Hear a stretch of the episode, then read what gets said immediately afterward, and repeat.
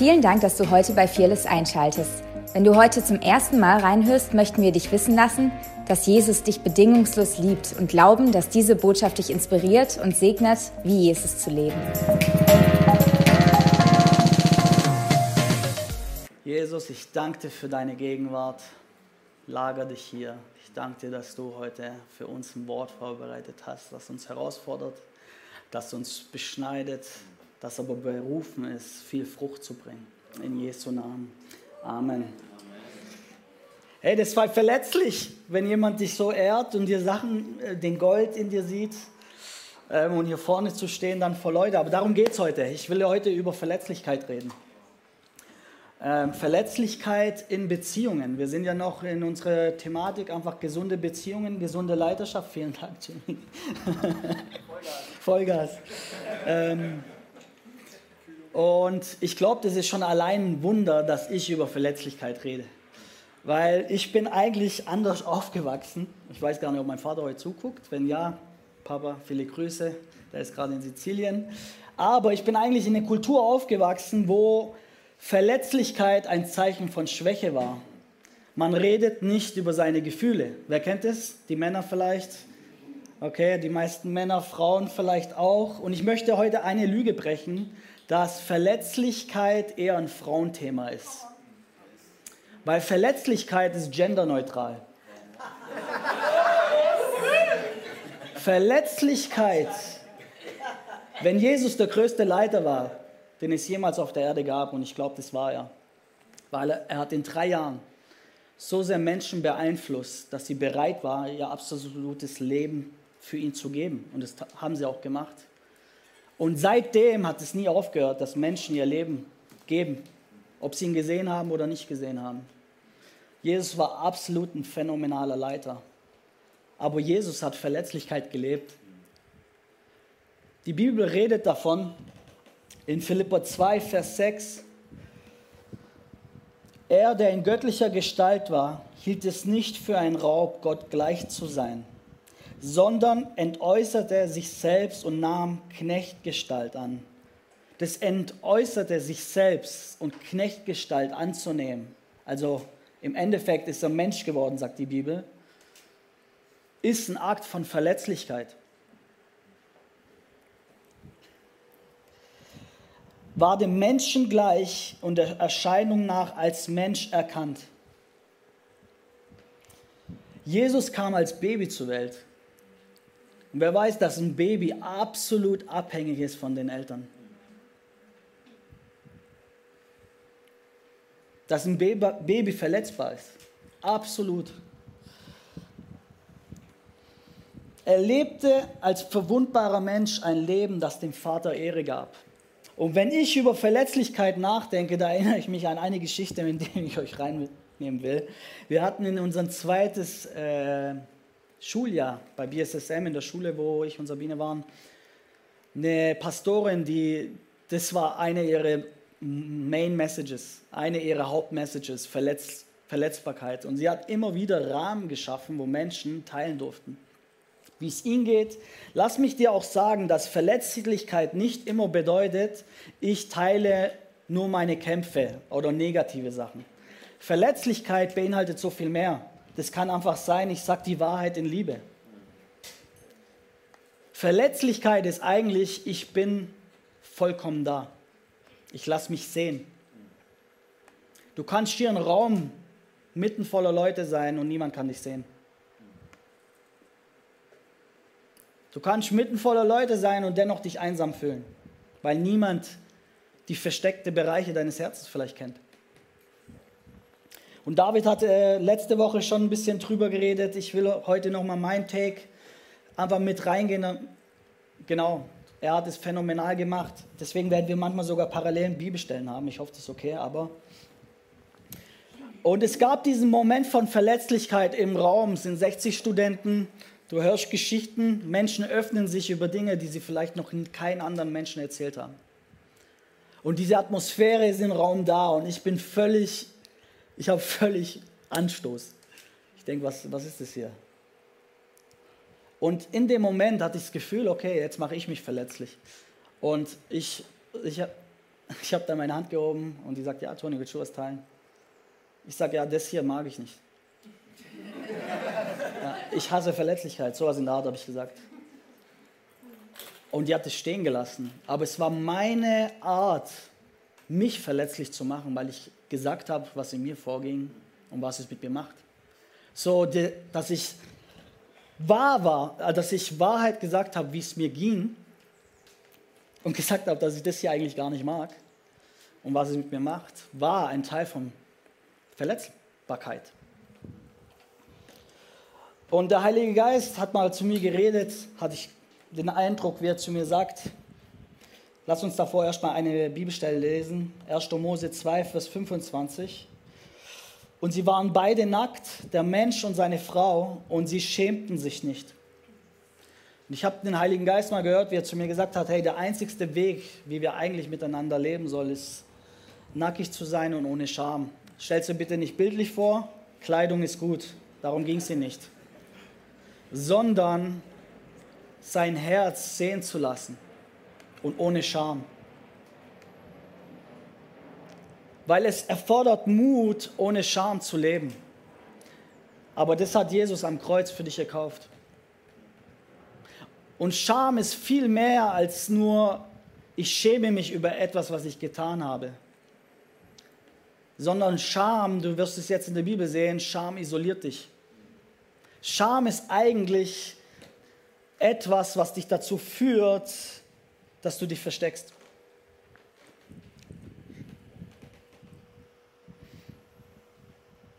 Und sie schämten sich nicht.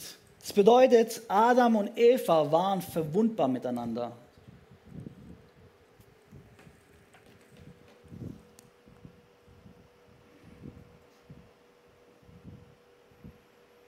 Und selbst wenn du Jesus anschaust, ich habe es ja schon mal gesagt gehabt, er kam als Baby zur Welt, aber wenn ich mir dann das Sicht aus der Verletzlichkeit mal anschaue, wie Jesus mit seinen Jüngern umgegangen ist, siehst, siehst du, dass er drei von denen noch enger rangelassen hat in sein Herz.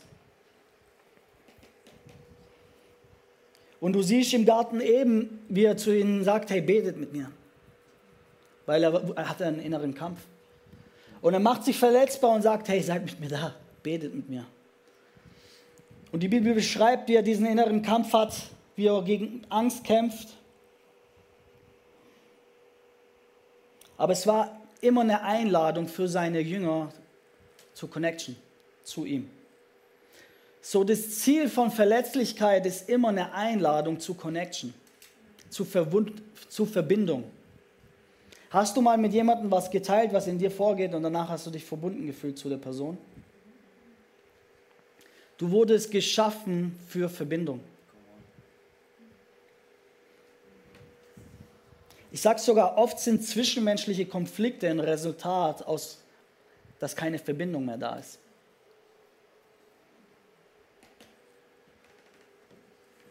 Weil wenn du verbunden bist mit einer Person, dann ist es egal, wer recht hat weil das ist nicht das Ziel. Das Ziel ist immer Connection.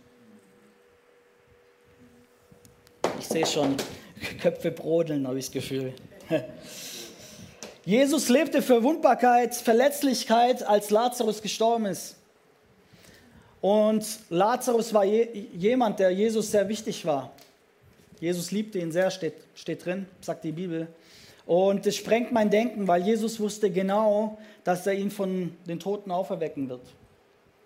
Und trotzdem ist er dann dort und die Bibel sagt, und Jesus weinte. Und Menschen sehen, wie er weint. Für alle Männer hier, wer mag es zu meinen? Come on, yo, Breakthrough. Hey, du betest für uns auf jeden Fall. Aber wer weiß, dass Weinen ein Akt in dem Zusammenhang von Verletzlichkeit ist, weil er zeigt, was in ihm vorging. So, Jesus hat keine Mauer um sein Herz gehabt, sondern er hat Menschen reingelassen. Damit sage ich nicht, du sollst jeden einfach blind in dein Herz reinlassen, okay? Aber ich sage, du sollst Menschen haben, die du vertraust und die dich kennen. das Gute, das Schlechte und das, was vielleicht besonders messy ist. Aber was ist Verletzlichkeit? Verletzlichkeit ist eins, Nummer eins, Ungewissheit.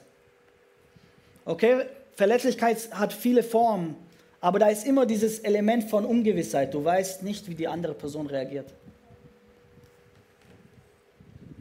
Dann ist es ein Risiko, das kostet dir etwas.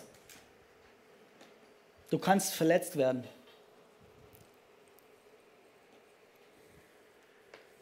Und meistens ist es eine emotionale Enthüllung. Du teilst etwas, was in dir vorging.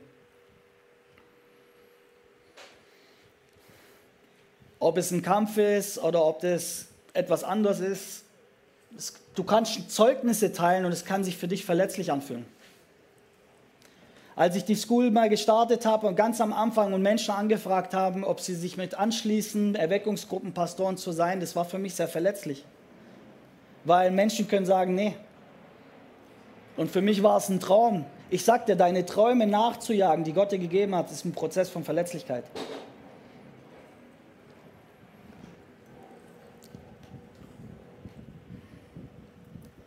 Aber es kann auch sein, du gibst jemandem Vertrauensvorschuss.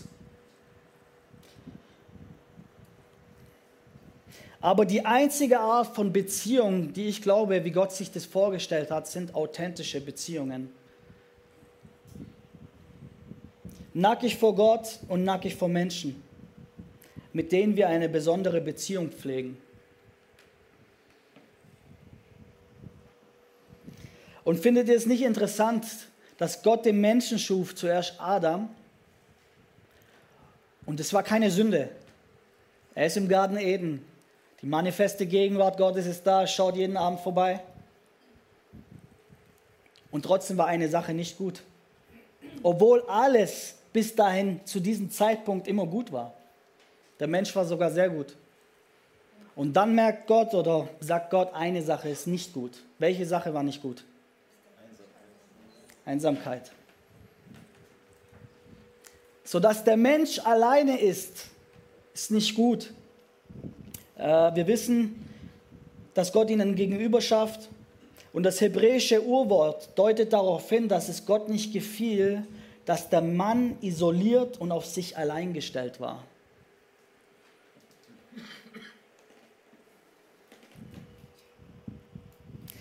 Also wissen wir, bevor den Sündenfall war der Garten Eden perfekt, weil Gott alles gemacht hat, war gut, aber es war nicht vollkommen, weil ein Gegenüber gefehlt hat, weil der Mensch alleine war. Und ich weiß, dass es hier auch um Ehe geht, aber es geht viel mehr um Beziehungen auch, zwischenmenschliche Beziehungen. Und ich hoffe, ihr hört diese Predigt im Kontext von Kleingruppen, weil wir das auch deswegen, wir, wir spüren den Push, hey, umso mehr wir hier Momentum haben in den Gottesdiensten und wir uns verlieren in Anführungszeichen in der Gegenwart, ist es so einfach, diesen anderen Aspekt außer Acht zu lassen, so ein Stück weit zu nicht so wertzuschätzen, wie Gott ihn wertschätzt. Und das sind zwischenmenschliche Beziehungen. Gemeinschaft der Heiligen. Und wenn du Paulus seine Briefe siehst, der geht sehr oft darauf ein, wie wir uns zu verhalten haben, wenn wir miteinander sind. Warum? Weil es Gott wichtig ist. Weil es Gottes Gedanke war, dass wir in Verbindung miteinander leben. Und ich habe mal zwei Studien mitgebracht, kurz. Studie 1 lässt es vor, starke soziale Beziehungen erhöhen die Überlebenswahrscheinlichkeit um 50 Prozent. Unabhängig von Alter, Geschlecht und Gesundheitszustand. Dies geht aus einer Meta-Analyse von 148 Studien zum Sterberisiko hervor, die Juliane Holt, PhD von der Birmingham University und Kollegen durchgeführt haben. So die Welt und die Wissenschaft erkennt, dass starke und positive Beziehungen zu ein langes Leben beitragen. Ich weiß nicht, was es mit dir macht, aber ich merke nur, das ist Gottes Gedanke. Im Jahr 1938 begannen Harvard-Forscher mit einer jahrzehntelangen Studie, um herauszufinden, was macht uns im Leben glücklich, Wer will das wissen? Schaut ihr das Streben nach Glückseligkeit? Nein, war ein Spaß. Ähm, die Forscher sammelten die Gesundheitsdaten von 724 Teilnehmern aus der ganzen Welt und stellten ihnen im Abstand von zwei Jahren detaillierte Fragen zu ihrem Leben. Im Gegensatz zu dem, was Sie vielleicht denken, ist es nicht der berufliche Erfolg, Geld, Sport oder eine gesunde Ernährung. Sorry, Sandro. Die übereinstimmende Erkenntnis, die wir in 85 äh, Jahren Studie gewonnen haben, lautet, positive Beziehungen machen uns glücklicher, gesünder und lassen uns länger leben.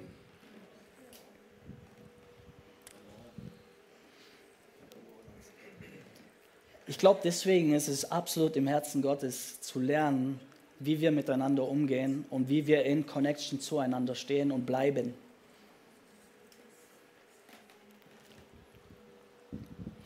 Also was ist Intimität?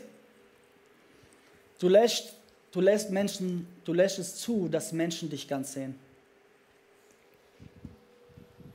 Und wir sehen das im Bund der Ehe, bringt die höchste Form, in Anführungszeichen, wenn man intim miteinander ist, Leben hervor. Ich glaube, dass gesunde Beziehungen und Herz-zu-Herz-Beziehungen Leben hervorbringt. Habe ich euch schon verloren oder seid ihr noch da? Okay, Scham. Scham will deine Intimität, deine intime Verbindung zu Gott und zu Menschen zerstören. Und Scham ist eine Form von Angst. Die Angst vor Unverbundenheit.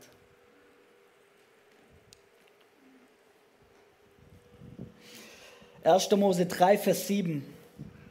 Da wurden ihre beiden Augen aufgetan und sie erkannten, dass sie nackt waren und sie hefteten Feigenblätter zusammen und machten sich Schürze. Wer weiß, dass Gott nicht Adam und Eva nicht blind geschaffen hat? Die haben davor gesehen. Okay? Aber nach dem Sündenfall haben sie eine erste Begegnung mit Angst und Scham. Und Scham veränderte ihre Wahrnehmung in erster Linie über sich selbst. Sie erkannten sich selber und sie haben gemerkt, irgendwas passt nicht. Wir sind nackig. So, sie erkannten, ihre Wahrnehmung wurde verzerrt, wie sie sich selber sahen. Und die Wahrnehmung, wie sie Gott sahen, wurde verzerrt. Und deswegen hatten sie das Verlangen, sich zu verstecken und sich zu bedecken. So Angst, Scham wird dir immer einflüstern, so wie du bist, ist es nicht okay. Hast du dich mal nicht würdig genug gefühlt oder du warst mit Menschen und dachte, oh Mann, was mache ich hier überhaupt? Das ist Scham.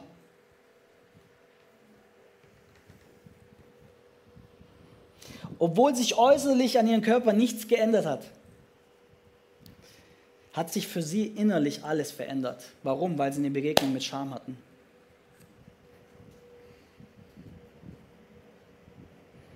Scham flüsterte ihnen zu, du bist fehlerhaft und nicht würdig, Liebe zu empfangen.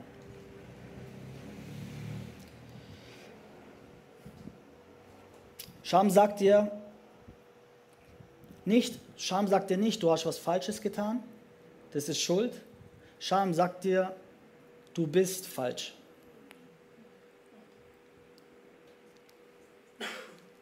Scham sagt dir nicht, du hast gesündigt, sondern er sagt, du bist ein Sünder.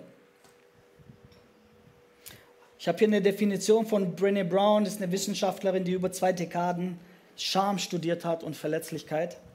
Okay, das ist nicht das Wort Gottes, aber ich denke, das hilft uns. Scham ist das sehr schmerzhafte Gefühl oder die Erfahrung zu glauben, dass wir falsch sind und deshalb der Liebe, Zugehörigkeit und Verbundenheit nicht würdig sind.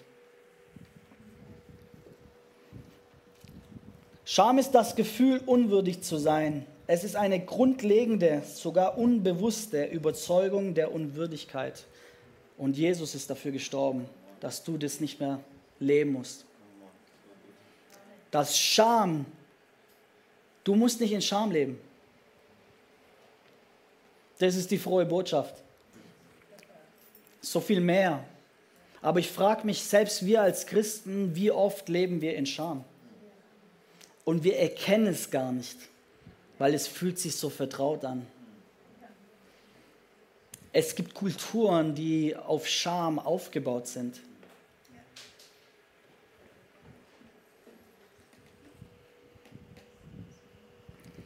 1. Mose 3, 8 bis 10. Und sie hörten die Stimme Gottes, des Herrn, der im Garten wandelte, bei der Kühle des Tages. Da versteckte sich der Mann und seine Frau vor dem Angesicht Gottes des Herrn, mitten zwischen den Bäumen des Gartens. Und der Herr rief den Menschen und sprach zu ihm, wo bist du? Da sagte er, ich hörte deine Stimme im Garten und ich fürchtete mich, weil ich nackt bin und ich versteckte mich.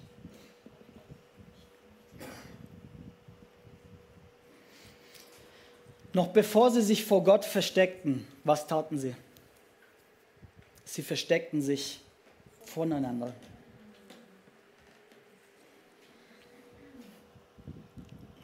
Sie bedeckten sich voneinander. Sie haben Abstand kreiert. Davor war sie in absolute Connection, Adam und Eva. Diese Connection zueinander wurde gestört aufgrund von Scham aufgrund von Sündenfall. Und das Resultat davon war, dass sie sich zuerst disconnected fühlen und sich gegeneinander bedeckten und versteckten vor Gott. So lass mich dir sagen, wenn du, oh jetzt, du kannst nicht mit Gott absolute Connection leben, also bitte hört es, Connection in Form von Verletzlichkeit, dass Gott in allen Bereichen deines Herzens reinkommt, ohne dass du das nicht irgendwo mit Menschen lebst. Wenn du mit Menschen nicht Verletzlichkeit lebst, authentisch bist, Menschen reinlässt, dann glaube ich, lebst du das genauso wenig mit Gott.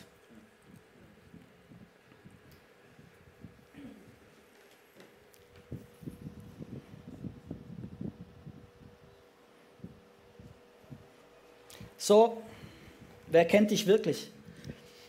Lebst du in authentischen Beziehungen? Hast du Menschen in deinem Leben, die deine Schwächen, Stärken, Sorgen und Ängste kennen? Hast du Menschen, die dich korrigieren dürfen? Gibt es Menschen in deinem Leben, denen du Erlaubnis gegeben hast, Feedback zu geben? Gibt es Menschen in deinem Leben, denen du wichtige Entscheidungen vor die Füße gelegt hast? Gibt es Menschen, die deinen Prozess kennen und wissen, in welcher Season du dich befindest und du kannst weitermachen? Gibt es Menschen, die deine Träume kennen? Gibt es Menschen, die dein Leben, die dein, die die wertvollsten prophetischen Worte über dein Leben kennen.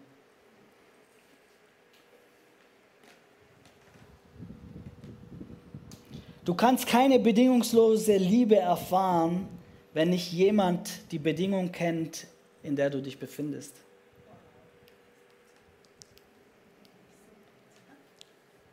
Oh, oh sorry, Mann. Du kannst keine bedingungslose Liebe erfahren, wenn nicht jemand die Bedingungen kennt, in deren du dich befindest. Im Englischen ist es nochmal besser, aber sorry. Was ist, wenn du dich öffnest? Nehmen wir mal ein Beispiel. Die Bibel beredet davon, bekennt einander die Sünden, damit ihr geheilt werdet. Wer weiß, dass die Sünden zu bekennen ein Akt von Verletzlichkeit ist? Oder? Oder ist es für Leute einfach? Okay. So, bekennt einander die Sünden, damit ihr geheilt werdet. Kann es sein, dass in Verletzlichkeit oft auch Heilung drin ist? Weil wenn du die Bereiche öffnest, die du selber vielleicht verurteilt hast und versteckt hast und Menschen kommen mit der bedingungslosen Liebe Gottes und Liebe kommt da hinein, setzt es oft auch Heilung frei. Weil das Ziel ist nicht Verletzlichkeit. Das Ziel ist Heilung und Wiederherstellung, die durch Verletzlichkeit oft kommt. Oder Connection, die durch Verletzlichkeit kommt.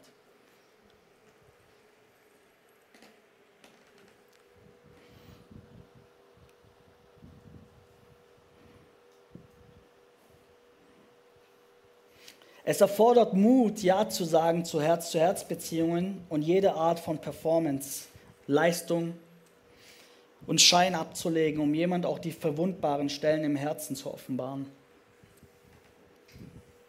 Sich verletzlich zu zeigen, ist Mut in Aktion.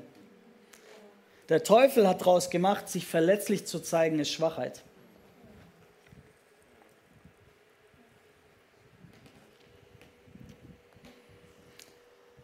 Mut beginnt dort, wo man auftaucht und sich entscheidet, gesehen zu werden. Du kannst auftauchen, aber dich entscheiden, dass Menschen dich nicht sehen.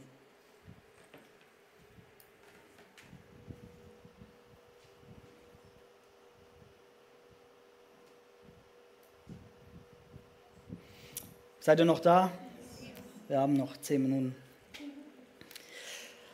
1. Thessalonicher 2, Vers 8 schreibt Paulus, so in Liebe zu euch hingezogen, waren wir willig, euch nicht allein am Evangelium Gottes, sondern auch an unserem eigenen Leben Anteil zu geben. Sag mal, eigenen Leben Anteil zu geben. Weil ihr uns lieb geworden seid.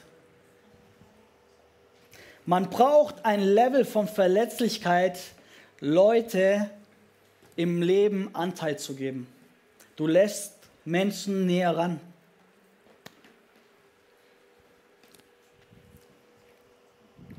In eine andere Stelle schreibt Paulus und sagt, hey, öffnet euer Herz. Öffnet euer Herz bedeutet gleichzeitig auch, dass du dich verletzlich machst.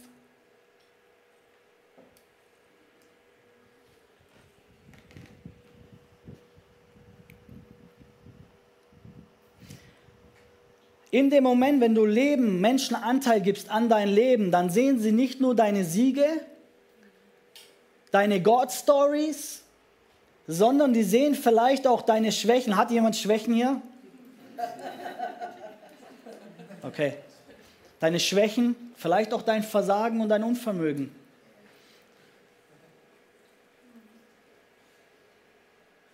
Und dennoch Verbundenheit, bedingungslose Liebe, unabhängig von deinem Tun.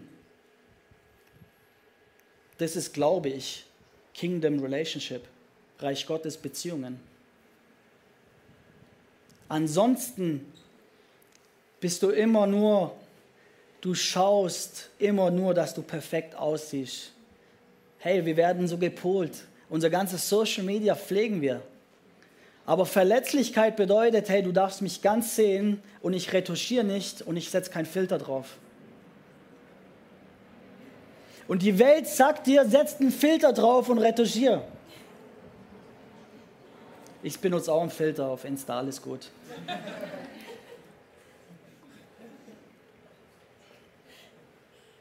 Aber ich bin überzeugt, dass der Teufel nicht will, dass du Verletzlichkeit lebst, weil in Verletzlichkeit in Bündnis, für mich gehört es auch noch dazu, Bündnisse, Beziehungen, wo auf Bund basieren und nicht nur nicht auf wir glauben das Gleiche, sondern wir verbinden uns, weil Gott uns zusammengetan hat.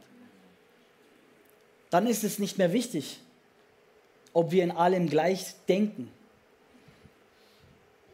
Weil das Ziel ist nicht, dass wir gleich denken. Das Ziel ist, dass wir verbunden miteinander leben, teilen und zusammen gehen. Wenn wir sagen, unser Kernwert ist Familie, dann sagen wir automatisch, dass Verletzlichkeit ein Teil davon ist. Weil in Familie wirst du verletzlich. In Familie, wenn du in deine Familie performen musst, ich verstehe, manchmal macht man es trotzdem, aber ich glaube, Familie ist oft dieser Ort, wo du einfach sein darfst. Deine Eltern kennen deine Schwächen, kennen deine Stärken. Du hast eventuell nichts zu verbergen im idealen Sinne, ja.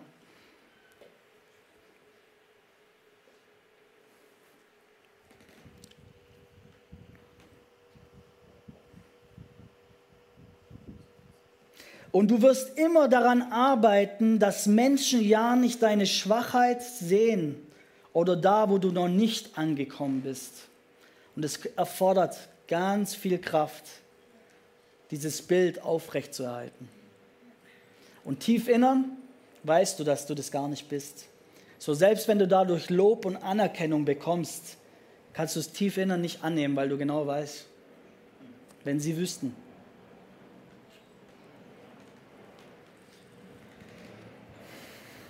Aber wenn Menschen aber diese Seite sehen und sich trotzdem entscheiden, bedingungslos zu lieben, glaube ich, dass Transformation beginnt und du kannst. Du verlangst es gar nicht mehr von jemand anders, weil du es selber erlebt hast.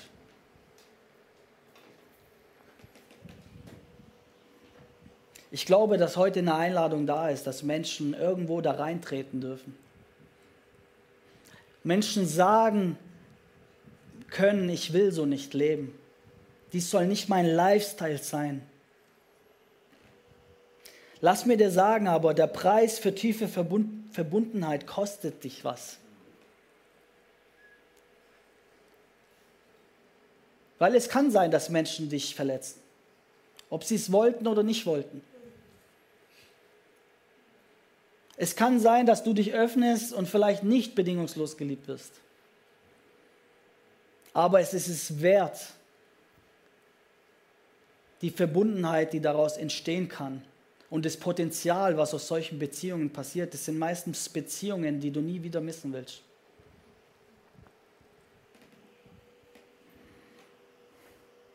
Und ich glaube, auch wenn du erlebt hast, wie das sein kann, in absolute Verbundenheit zu leben, dann möchtest du das andere gar nicht. Das andere wird es zu oberflächlich.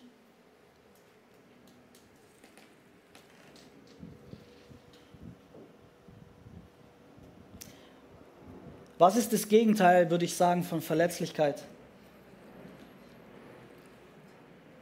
Für mich ist meiner Meinung nach eines, eine von den Gegenteilen Aspekten ist, wenn du eine Mauer um dein Herz baust. Wenn du sagst, Menschen können mich nicht mehr verletzen, Menschen sollen mich nicht mehr verletzen.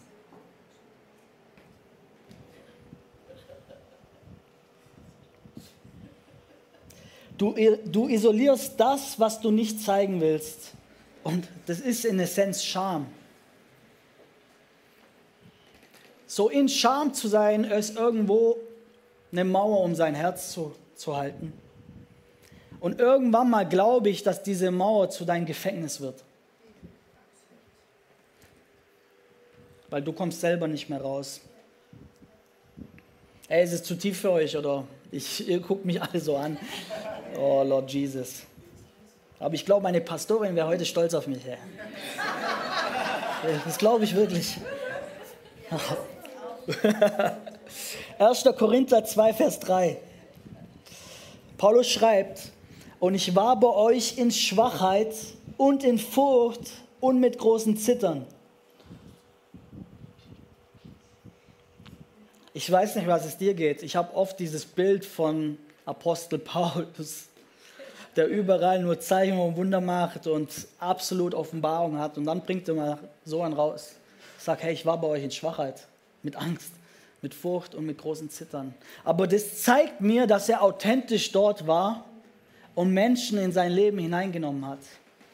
Er hatte nicht das Bedürfnis, diese Schwachheit zu verbergen, was auch immer auch diese Schwachheit war. Es war keine Krankheit. Es erfordert Verletzlichkeit, in Schwachheit zu kommen. Es erfordert Verletzlichkeit, diese Schwachheit nicht zu verbergen. 2. Korinther 12, Vers 9 sagt Jesus zu Paulus, Und er hat zu mir gesagt, lass dir an meine Gnade genügen, denn meine Kraft vollendet sich in der Schwachheit. Darum will ich mich am allerliebsten rühmen meiner Schwachheit, auf das, auf das die Kraft Christi bei mir wohne. Jesus sagt, meine Gnade reicht in deiner Schwachheit.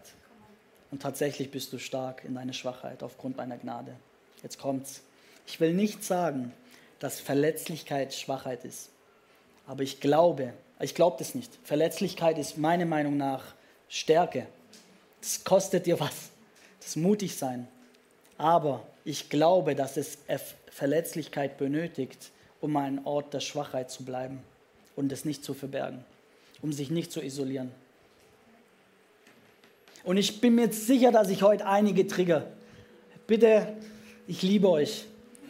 Okay, das kommt wirklich von gutem Herzen.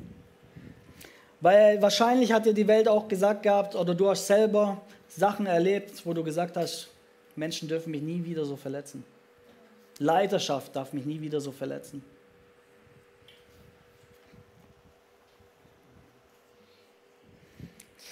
Römer 12, Vers 15. Freut euch mit den Fröhlichen, weint mit den Weinenden. Wer, wer freut sich mit den Fröhlichen gerne? Praise God. Eh? Wer weint gern mit den Weinenden? Wow. Hut ab. Es erfordert Verletzlichkeit, um mit dem zu weinen, die weinen. Du musst es an dein Herz ranlassen.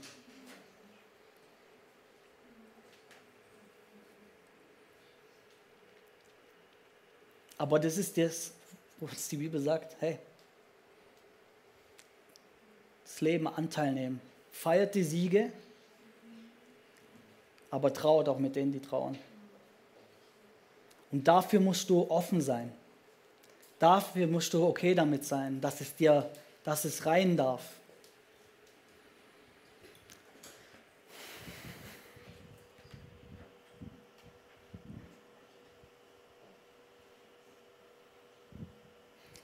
Wenn du behauptest, Herz-zu-Herz-Beziehung zu haben und niemand kennt deine Schwächen, dann würde ich den wahren Tiefgang deiner Beziehung hinterfragen.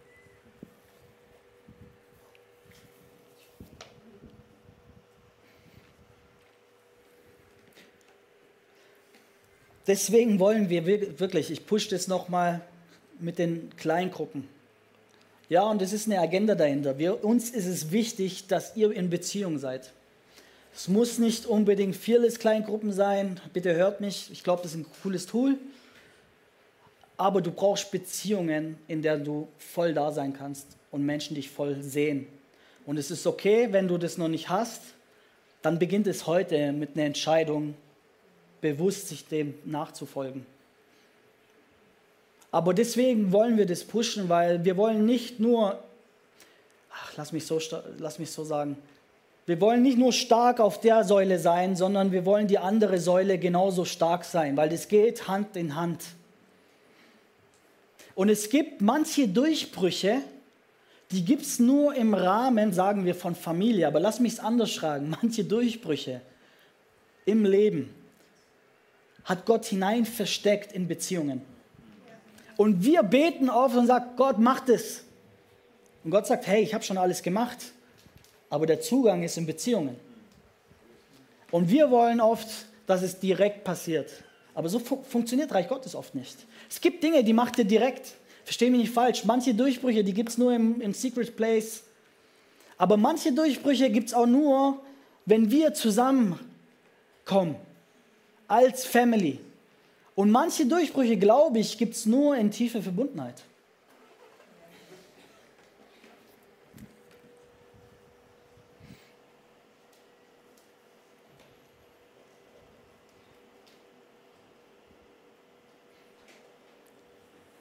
Ich sehne mich danach, dass wir Menschen sind, die absolut, wenn wir zusammenkommen, ich, ich wünsche mir das und wir wünschen uns das und das ist das, wo wir leben, wo die Gegenwart Gottes sich lagert. Ein, ein Ort, wo er echt zu Hause sein kann, weil wir zusammen sind, weil wir eins sind. Ein Ort, wo er wohnt im Lobpreis, aber ich wünsche mir auch, dass wenn wir wieder zusammen nach Hause gehen, dass er sich auch in unseren Häusern lagern kann, aufgrund wie wir Beziehung leben.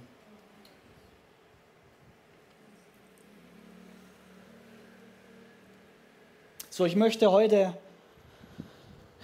eine Einladung, vielleicht Kai kannst du nach vorne kommen, kurz aussprechen, weil ich wirklich heute irgendwie das Gefühl, ich hatte davor nicht das Gefühl, da reinzugehen, aber ich gehe jetzt kurz rein und dann schließe ich ab.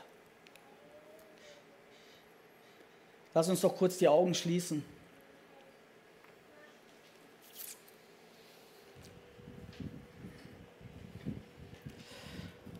Jesus, ich danke dir für deine Gegenwart. Und ich möchte, lad doch den Heiligen Geist an und frage ihn doch ganz bewusst, Herr, lebe ich das? Lebe ich das?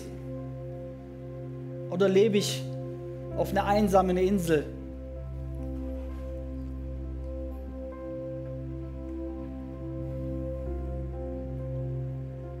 Ich glaube, dass heute Menschen hier sind, die verletzt worden sind, klar, von Menschen, aber die so innerlich aufgrund dessen eine Entscheidung getroffen haben, niemand verletzt mich jemals noch einmal so. Es können Menschen in Autoritätspositionen gewesen sein, in Leiterschaft, egal wie das aussieht. Und ich habe das Gefühl, wie der Heilige Geist sagt, lass ihn gehen. Vergeb ihn. Lass los. Joyce Meyer hat mal gesagt, Unvergebenheit ist wie Gift zu trinken und dabei zu erwarten, dass der andere stirbt. Aber ich glaube, hier gibt es Menschen, die haben vielleicht dieses Gift getrunken und warten immer noch dabei, dass der andere stirbt. Aber du siehst, dass es dich kaputt gemacht hat.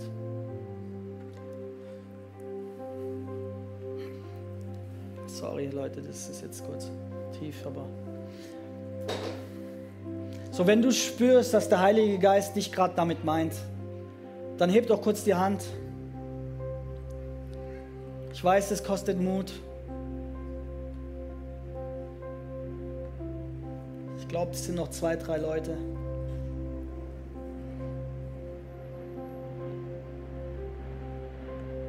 Und entscheid dich bewusst loszulassen und entscheid dich bewusst, wenn du es leben willst, ich mache wieder auf.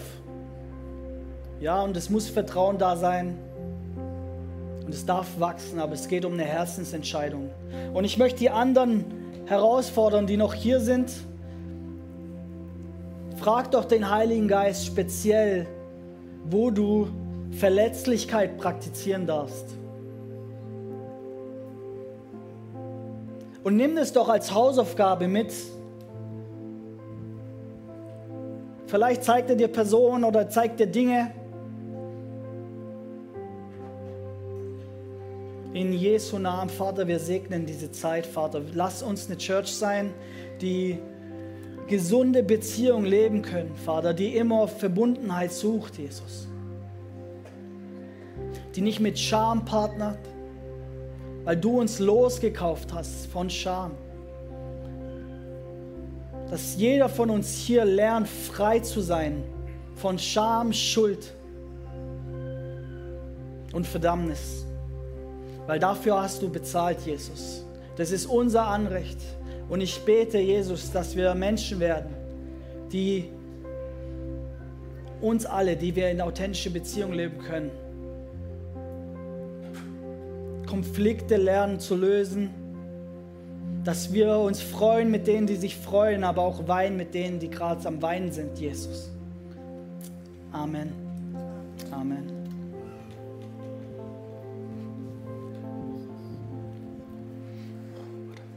Vielen Dank, ihr Lieben. Soll ich den Abschluss machen oder schon? Hey, danke, dass ihr zugehört habt. Ich weiß, es ist ein herausforderndes Thema, aber lass es dich beschneiden. Lass, nimm es mit das ist oft so einfach, auch in Themen reinzugehen und die sind genauso wertvoll. Aber es sind auch irgendwo Herzensthemen. Und ich glaube, dass das etwas ist. Deswegen haben wir auch diese Wochen einfach auch in Beziehungen reingesetzt, weil, weil wir, wir möchten das stärken. Aber es erfordert unsere alle, die ganze Einladung, Ja zu sagen zu dem. Und wir sind alle an der Reise. So auch für die, die wo zu Hause zugeschaut haben, nimm die Herausforderung auch mit. Wo kannst du Verletzlichkeit leben? In Jesu Namen, ich wünsche euch einen schönen Gottesdienst noch und Sonntag. Macht's gut, bye bye. Danke fürs Reinhören. Wir glauben, dass der Heilige Geist durch seine Liebe, Kraft und Wahrheit Veränderung bringt und dich zurüstet, diese Begegnung in dein Umfeld hinauszutragen. Sei gesegnet.